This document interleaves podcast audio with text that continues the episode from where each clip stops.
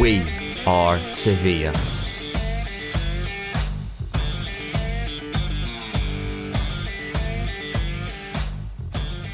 Hello, everyone. I'd like to welcome you all back to a new episode of We Are Sevilla, Sevilla FC's official podcast in English. I'm Daniel McGuinness. I'm hosting from a very warm Sevilla, 38 degrees Celsius, and I'm joined as always by Phil and Chris. How are you guys doing? So, hello everyone, it's Phil Thomas here, and I hope you're all well. As always, I'm joining you from Liverpool, where surprisingly we have no complaints about the weather at the moment. So, how are you doing, Chris? Doing well, guys. Chris Lell here in the Washington, D.C. area of the United States. The weather here is uh, hot and humid and a little stormy, so I'll complain. It's good to hear you. You guys are doing well.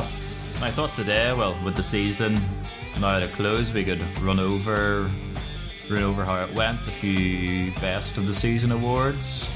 In our first ever episode, we kind of touched on it. We gave uh, quite a detailed breakdown of the season to that point. I think that was actually just before the match against Athletic Bilbao. Whenever we were all getting excited about a title race. Uh, how would you guys, uh, maybe start with Phil, how would you guys evaluate the season? I'd say it's definitely been a positive one because obviously we did get our record points tally in the top flight. We got another top four finish too. So on that front, it's definitely been a very good season. But maybe the way that we got knocked out for cups, maybe how close we got to being involved in the title race very late on in the season. Maybe how that unfolded was a bit disappointing, but I'd say definitely we would have taken this at the start of the season, hundred percent.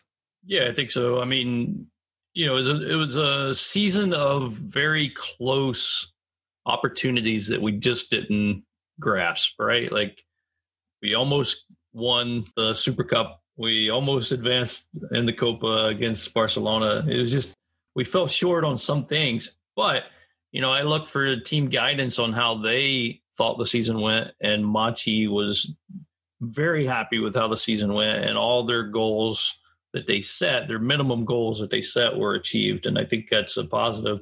We're in Champions League next year. That's got to be you know first goal. We achieved that. We got record number of points Monchi stated next year's goal is 80 points or more is what he wants to do. So let's go get that done. I, I I'm happy with the season. I think most fans are. Yeah, no, I think you guys are fully right. There's kind of yeah two ways of looking at it. You can look at it that you know statistically it's the best ever season in La Liga, and you've got to be delighted with that. But there is, I think, a little bit of what if, but certainly a brilliant season and a very strong strong base to build upon for next season. Hopefully, we can reach that target that Monchi set. And then, so yeah, in terms of kind of the awards, I thought we could have some of the typical ones player of the season, goal of the season, maybe performance, kind of moments that we remember. So let's start with the player of the season. Is there any names that jump out to you, any of you guys? I think there's definitely quite a few names. I mean, we could be here all night talking about just how good some of them have been. It's been a very good performance from all of the team this season. But to highlight some names as a bare minimum, I'd say Koundé has to be there, Bono has to be there, and En-Nesyri too. Yeah, without a doubt. I think you have to look at the other guys of the team and probably one of my favorite players from the year, you know, Fernando was just massive in the middle and just a leader, I think, for this team. And um, also Acuna. I mean, Acuna came in, filled a huge uh, absence on that left side, that left back position. And I can't imagine this to be, well, we can't imagine because we saw some performances without Acuna. And, and then when Acuna came into some of the games and how he just kind of changed the game for Sevilla. So, you know, massive performances from those guys. Uh, and Phil hit on a spot on the head. I mean, you can't go this season without mentioning Koundé, Bono, and Nesyri. Even Diego Carlos, you know, really good season for him as well. So, and uh, Navas, we, we kind of forget about Navas because he's that elder statesman, but the guy's still pumping assists, uh, six assists for Navas this year. So lots of great performances uh, around the around the team. Yeah, I know some some real contenders there. I think maybe other than well, I guess one of the what what I think is that this Lopetegui Sevilla team is so based around the collective and not so much the individual. I think you can notice that if you look at I don't know, maybe say the goal scoring stats other than city, things are pretty pretty even across the board. But yeah, certainly there's always going to be standout performers, and I think you guys got the big ones there. And I think I guess all the talk at the moment is about Mister Jules Koundé. So let's let's start with him. Over the course of the two seasons he's been at the club, it's been an incredible rise coming from Bordeaux for 25 million euros, which is actually the biggest ever transfer fee that Sevilla have paid. And for a young young centre back from League One, you know, if you weren't, you know, if you hadn't done the scouting that Monchi had done, you might have thought that perhaps that'd be a bit much. But now, as he's making his name as one of Europe's top top centre backs and the kind of fees that have been talked about in the media, I think that investment is fully fully paid off. You you were working at the club last year, Phil, able to go to all the matches. How did you see his development in his uh, starting months at the club? we've got to make the point that when Koundé joined, he was he, he was only twenty and he was walking into a very new team. Like I think that summer, 14 first team players arrived. So he was walking into a very new team. Very few of them had actually played with each other before.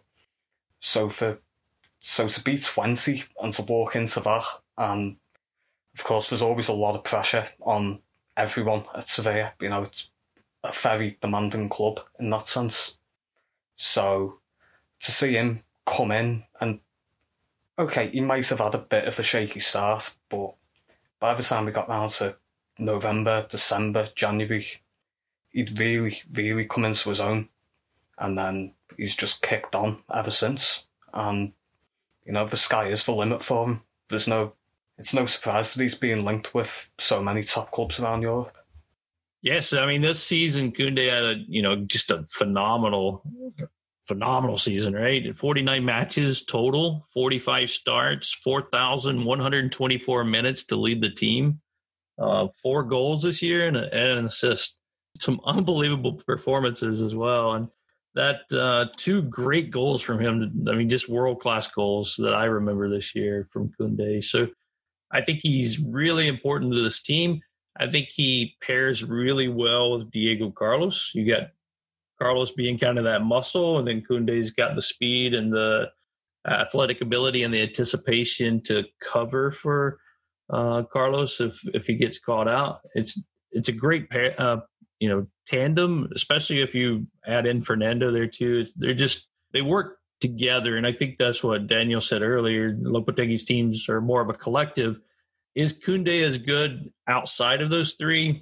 I, I think that's going to be, you know, we'll find out probably sooner than later. But um, just a great, a lot of great individual performances from him. He, he actually, I think the biggest thing from this season to last season is you saw him venturing forward much more frequently this season. I don't know if that's by design from Lopetegui or just something that Koundé feels throughout the game, but uh, he definitely progressed in the final third a lot more. And um, you saw that with with uh, France. He, you know, he played with France this week at right back and getting forward a lot with those guys as well. So future's bright for that kid. Unbelievable season. It's actually funny you mentioned that, Chris. That's actually exactly what I wanted to say before we moved on to another player. I think that's for me, that's what makes Koundé so unique. It's this attacking knowledge and know-how that he has in the final third, and it is it is on purpose. Uh, the other the other week, we were translating an, an interview that uh, Cristian Toro, the coach of the women's team, did with Julen Lopetegui. And Toro mentioned this. He said that's been impressive to watch Koundé getting forwards. And uh, Julen, he agreed, Lopetegui agreed, and he called it a third alternative. So yeah, I think you know this whether or not he can replicate that in another system, maybe we'll see that with France because obviously Fernando is so key because he can drop back then whenever Koundé ventures forward. But yeah, for me, That's the that's the best thing about Koundé is just this. I don't know. Maybe it's this this young energy that he has. But no, I think he's a wonderful player to watch. But no, that's enough about Koundé. But certainly he's he'd be one of the favorites to win this uh, win this award. It's worth speaking a lot about him. Next up, let's well let's stay along with the defense and maybe talk about one of the most incredible stories over the last season. Bono, what do you guys have to say about him? I think he's just been such a safe pair of hands this season. It just makes things so much easier when you've got a goalkeeper who you can trust all the time. Like you look at him this season particularly, I think only Oblak and Courtois had a better save percentage than him. So of course that really does make some difference to the team. You know, he must have gained us some points on his own.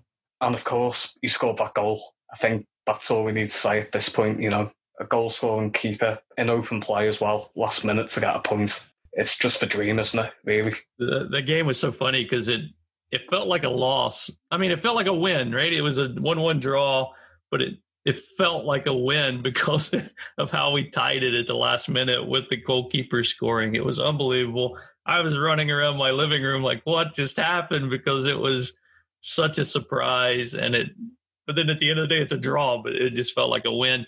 You know, just talking about Bono, I mean, he's definitely one of the best in La Liga, but according to stats, man, he's one of the best in Europe. Um, 99th percentile of all keepers in Europe with save percentage, 97th percentile in clean sheet percentage, and 95th percentile against all goalkeepers and goals against. Just uh, really good season. I mean, unbelievable. 15 total clean sheets, six penalties taken uh, against him this year, and he, he had those two massive saves, if you guys remember those. So he does it all and scores goals. I think you're completely right with Bono. I think you know the stats. We need to be speaking about one of the top goalkeepers in Europe. You know, we've been speaking about Koundé, and maybe in the last few months now, especially with the Euros getting that France call up, he's starting to become a little bit more known around the continent. But I think Bono should 100% be spoken more about that uh, the save percentage, 72.7%, only Courtois and Oblak, two of the best keepers in the world, can beat that. And uh, he contributed massively to the best ever uh, season defensively for Sevilla in La Liga.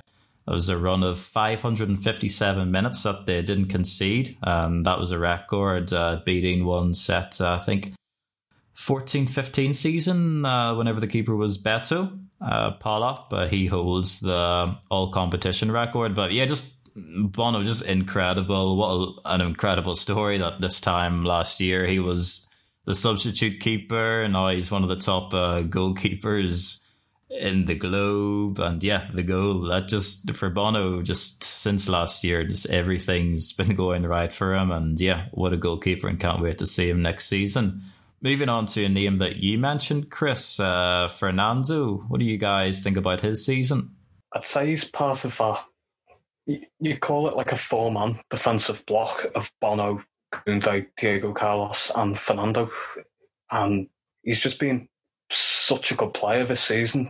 Especially when you think for you know two years ago he was playing for Galatasaray after playing for Man City, so you wouldn't expect a player like Fernando to make a move to Spain and to make such a difference to the team, but you can't really imagine Sevilla playing without him right now. He's just so useful, like both defensively in the midfield. It was nice to see him start to get some goals and assists at the tail end of the season. Yeah, as Chris also said, he's such a leader on the pitch and he's just such a good player to have in the squad. He's kind of he's kind of like that second captain on the field at all times. Like he's just there, and his presence is felt. I think with all the team, and you know, just a great season. His xG this year was 0.7, so he he exceeded that tremendously with his three goals, and I just he's so solid in everything he did, and he's versatile, right? Like he can slot back and play center back when he needed to this year. So, um, just a great great guy. He seems like a great guy. Like even beyond the football player, he just seems like a great guy. And he just slotted into this team and it was like he didn't have any time or needed any time to just become a staple to this uh, team. And uh, I can't imagine us not having him uh, next season and, and beyond. I mean, great player. Yeah, he really is an absolute feature. You know, you know, as Gudelj is a very capable substitute, but Fernando is, you know, quite superb. But I think that was, you know, interesting point that you said, Phil, that, yeah, going from Man City to Galatasaray, perhaps you know, closing closing down on his career, and then he comes to Sevilla and announces himself as one of the top defensive midfielders in La Liga. He's absolutely excellent, and I think it's great that in the last few months he started to, you know, it's not a necessity, but it's it was nice to see that he got those goals and assists to kind of say, yeah, I'm. I'm here. I'm doing this uh, defensive work all the time, but now he got his name up in the lights with those goals, and he even ended up winning Player of the Month in April. So what a what an award that was. And I think he's, you know, with how good you know we are defensively, he is one of the keys in that. Is he's not just a static defensive midfielder, as we were speaking about Koundé. He can drop back to cover for that, or alternatively, he can drop back with Koundé staying back, and then the wing backs can really push on and maraud forward. So I think he's a really, really versatile player. And yeah, it's great at the end of the season to see him get a little bit more of the attention that he deserves. I think moving on then, speaking about, you know, Fernando, Bono, Koundé, I think they're all names that have been getting a lot of attention in recent months and, you know, for different reasons, maybe incredible defensive performances, stats or goals or whatnot. But let's speak a little bit about Juan Jordan.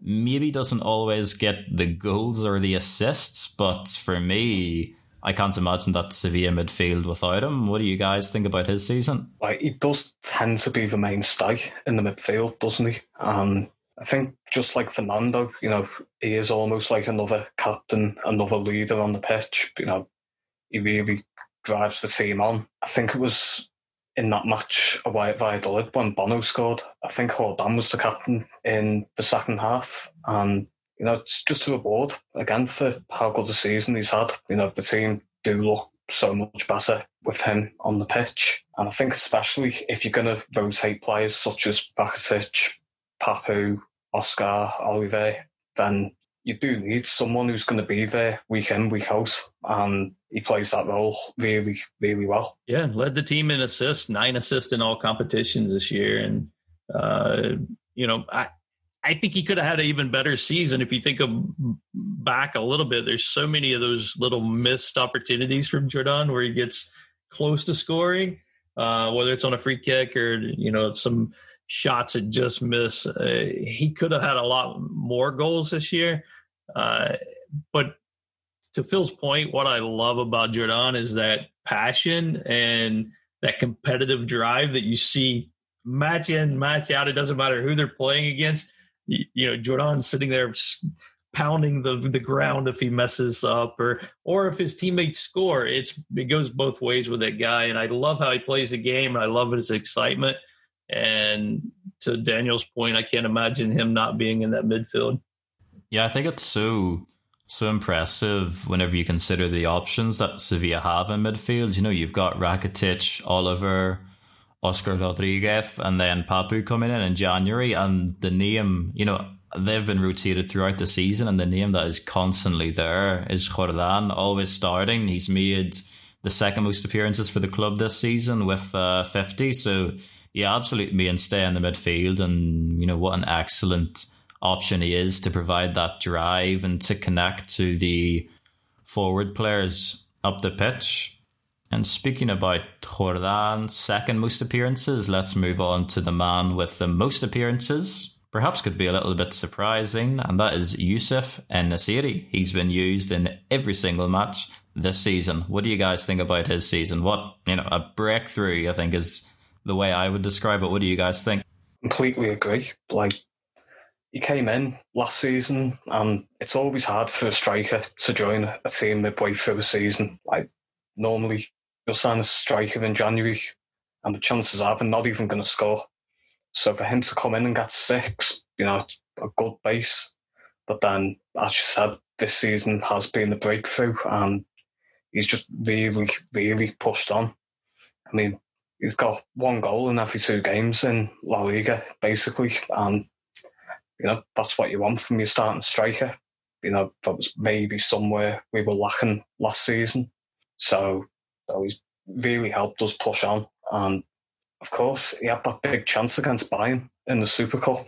You know, big chance to make it 2 1 to us with three or four minutes to go. He, he didn't take it, and you know, he could have folded at that point, and instead he just bounced back and 24 goals for the season. You know, it's just absolute quality. You know, if you think about it, where's the goals come if he's not on the pitch? And that's shows how critical he was. If you take his goals out, our next goal scorer, I think, is what seven with Rakitic, I believe, is the next highest, and that's a huge drop, right? I mean, he has such a high percentage of our our goals scored for the year that without a En-Nesyri, it's tough, man. I I don't know where it comes from, and you know he. With this said, he's what 23 years old, and he still has uh, room to improve. I mean, uh, he finished the season with zero assists, so you know, providing for his teammates, I think he can improve upon next year. Um, and then you know, you know, creating his own chances, I think, is one of the things that also he needs to improve a little bit about. But you know, some phenomenal goals by him. He, you know, he scored in the derby, um, uh, won that game for us. Uh, vital goal there, and great season. I mean, yeah, I can't say enough about him. I, I love him as a player. I love how he plays. He's got pace. He works hard in defense, um, which is critical in a Lopetegui style uh, football game, and great player. Yeah, no, I think you're right to mention that match against uh, Bayern. Phil, you know, he did come in in January, halfway through the season. You know, respectable tally didn't set the world alight, but you know, whenever you come in mid-season, I think the most important is just that you get settled in, you get adapted to the system, and then in your first full season, then that's when you make the breakthrough. And it started off tough. You know, I remember translating an article from the club. Uh, think a few weeks after that Bayern match, and it said that uh, En-Nesyri, you know, like, that match did affect him. He was feeling down, and he was needing some support from the coach and teammates, and he just absolutely fired back into life. He got a last minute winner against uh, Levante I think a couple of weeks after, and from then didn't really look back. You know, he kept ticking along, ticking along, and then it was January where he announced himself onto the European stage. Really, you know, player of the month in La Liga, seven goals in six games. I think at one point, I think.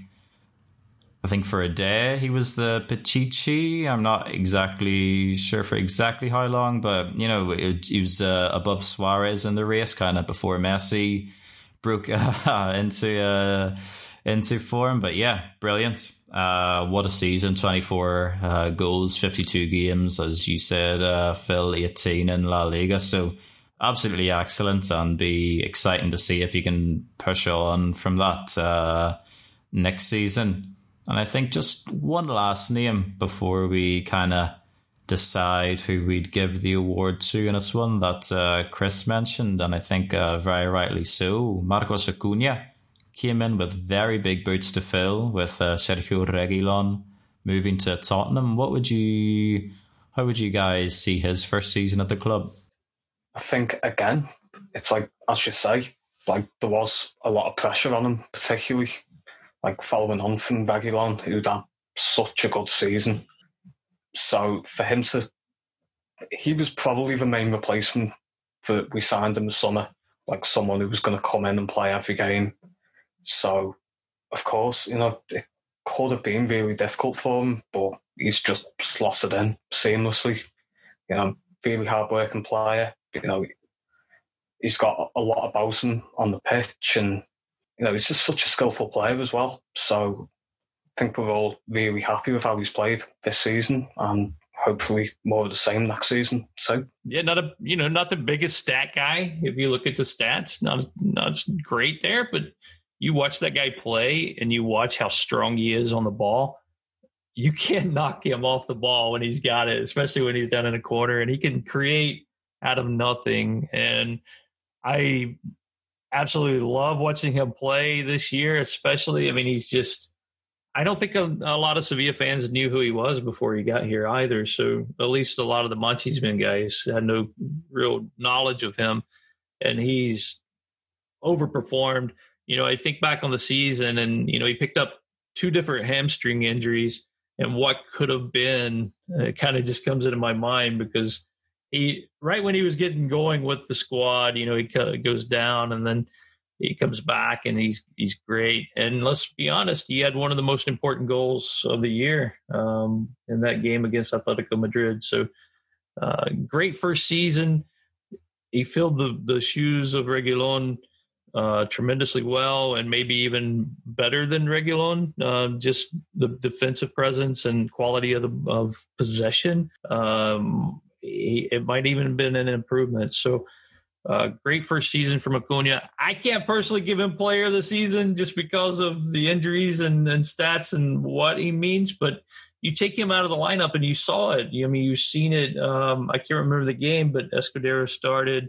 We didn't have the greatest performance. Uh, made the sub at halftime. Acuna comes on and, and changed the game. And that's what you're looking for in, in players uh, and, and how impactful for they are for the team.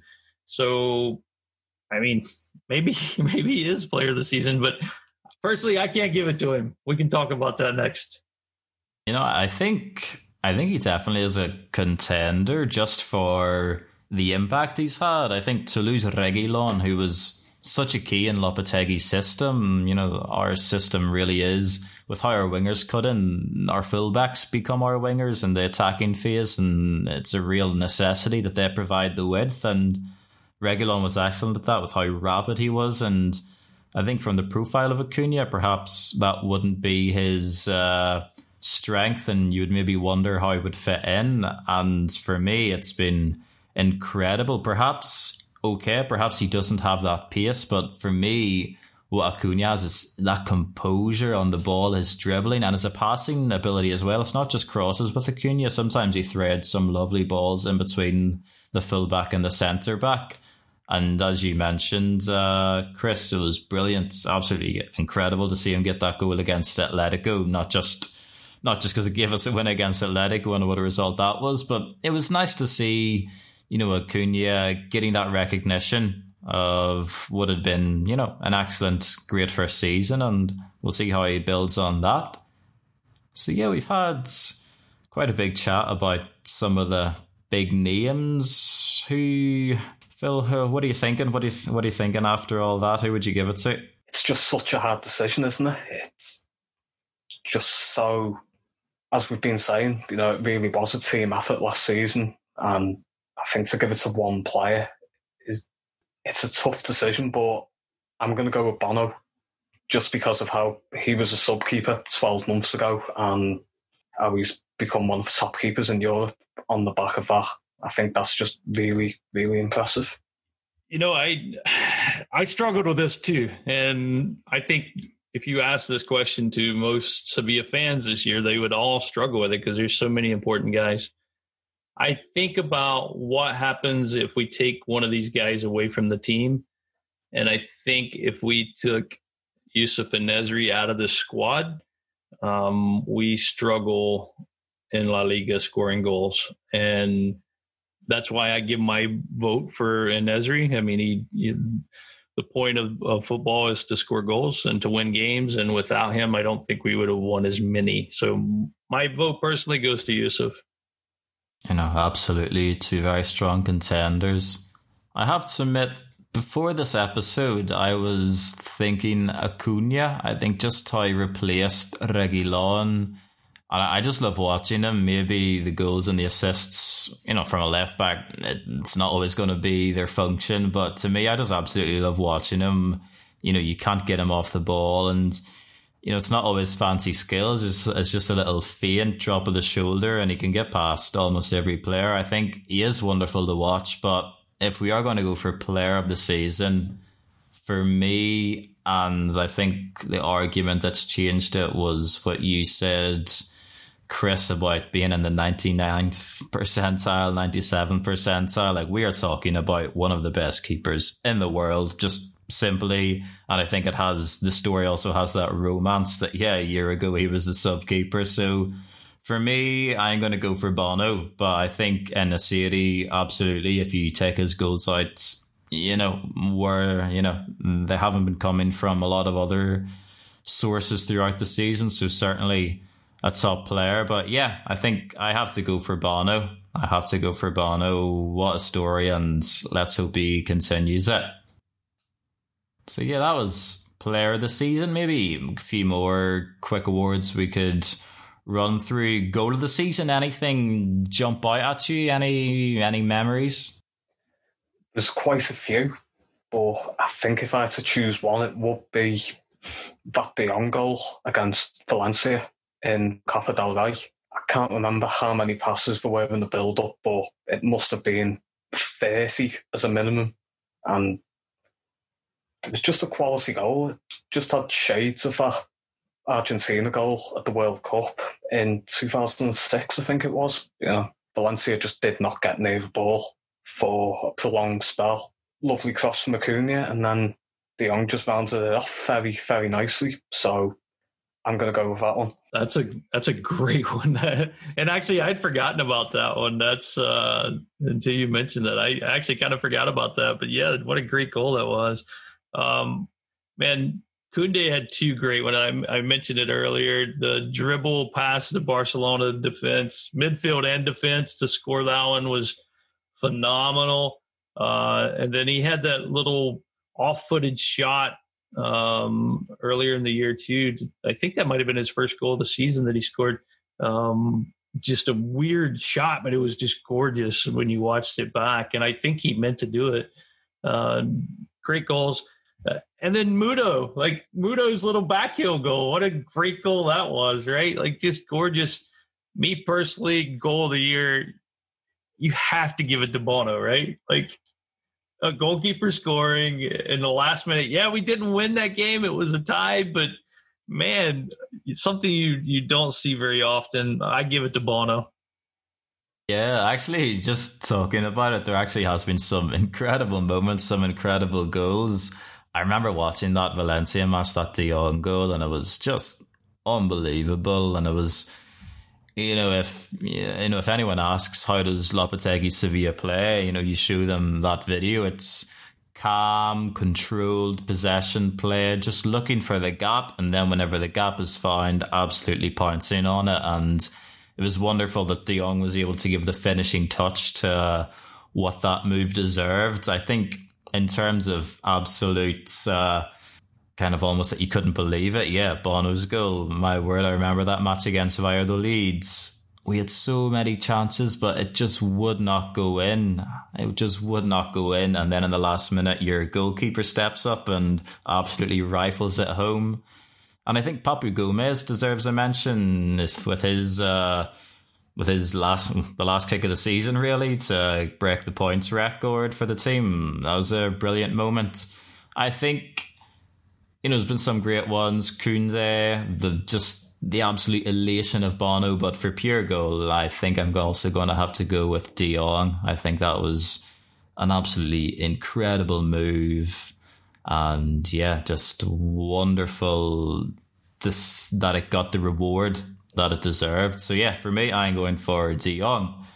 Let's quickly move then into performance of the season. That's a collective performance by the team. Any matches stand out for you guys? I mean, I could go with that Valencia match again because it is quite rare for us to have like a truly comfortable win. And that game we were 3 0 up after about 35, 40 minutes. So I think you could make a case for that one, but I'd say the performance at home to Krasnodar in the Champions League, you know, to be 2 0 down and then to pull it back and win 3 2, and then you have a red card at 2 1, you know, you should not be coming back from 2 0 down in like a Champions League match. You know, it, it just does not happen that often, especially in like a one off match. You know, it wasn't a two legged tie, it was just a group stage match. And they tried so hard in that game and they got the just reward. So I will just about go for Krasnodar at home. Yeah, some great goals this year, and some, I mean, sorry, some great performances this year. I was still stuck on goals. There were so many.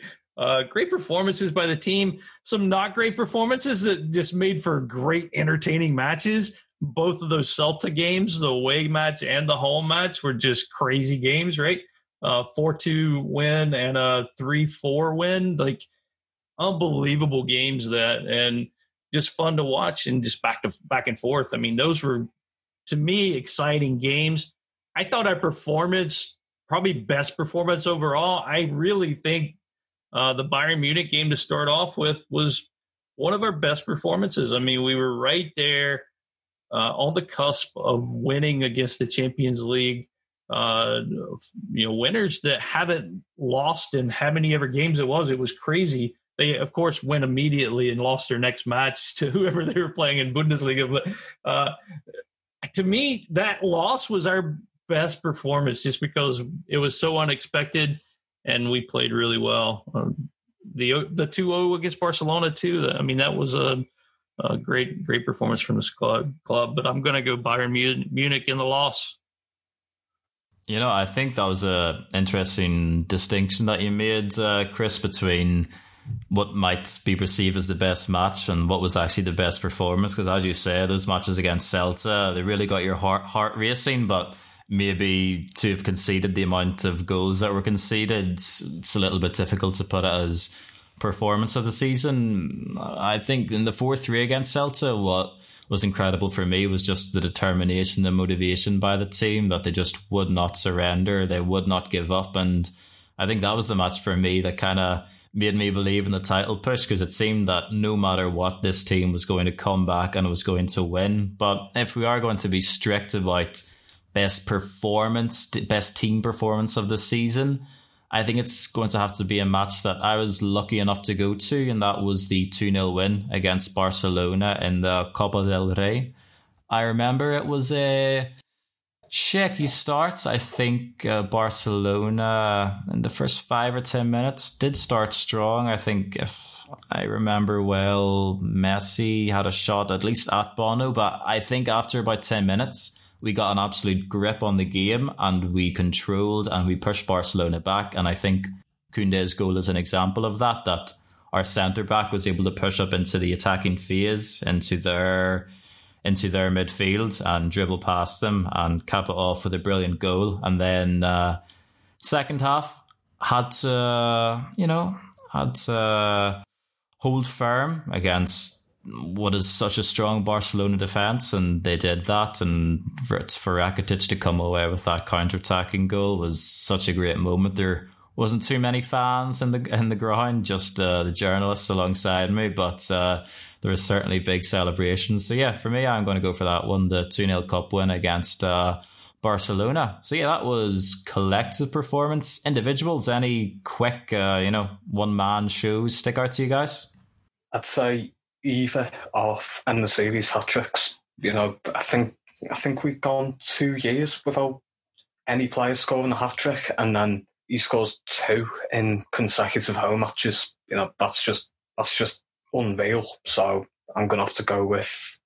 I'll go with his one against Real Sociedad, just because, you know, that was quite a topsy turvy game. It was quite a tough game, and that got us the three points. Ditto. I mean, I don't know how you, you cannot say anything but that, right? Like those two matches, En-Nesyri was on top of the world right there, and top of the La Liga and Pichichi. So uh, just unbelievable efforts and and great goals and you know he was on fire and uh, you can't get any better than two hat tricks in you know two weeks or whatever it was so uh, good on him i think i'm going to have to agree as well you know i think Koundé in that match against barcelona was brilliant i think uh, performance quite earlier in the season. You know, we've spoken about how great Fernando is, but actually Nemanja Gudelj had a brilliant performance against Chelsea in the Champions League. Uh, nil all draw is really, really kept things tight, kept control in midfield, but I think we're going to have to go with either one of those two hat tricks uh, from En-Nesyri, and I would personally go for the first one, yeah, against uh, Sociedad. I can't remember which one it was, but there was one he created where he just weaved between four players. And yeah, just absolutely brilliant. And really, in that month of January, he announced himself to to the wider footballing world. So yeah, I think we're all in unanimous agreements on that. Thanks for that, guys. It was, uh, you know, I think it was nice to look back at the season in that kind of different way, not just going through match by match and kind of remembering the best moments, the best performances, the best players, and it was nice to have a recap of the season. I think it's you know, it was a wonderful season. I think as we touched on at the start of the episode, there was a little bit of what if, but I think, you know, speaking about it makes you realize what a top year it was for the team and, you know, really, really exciting for next year. As Chris, uh, as you mentioned earlier on, Monchi's set a points tally, a target higher than this year, and I don't see any reason why he shouldn't. I think this team's only going to keep on growing. And it'll be so exciting to see what happens in the summer window. Maybe a few names will be brought in just to push that level of the team even higher. Have you guys got any parting comments before we go? Let's hit that points tally target next year. I, I miss watching Sevilla football. International games is great and all, but I mean, there's nothing like watching La Liga on a weekend. And I, I miss that and can't wait till we get into the season. And good luck to all of our guys out on international break. Euro starting soon. Uh, World Cup qualifying in, in Argentina. Best of luck to all the Sevilla players out there. And uh, let's go uh, get some good transfers and, and push to that title for next year.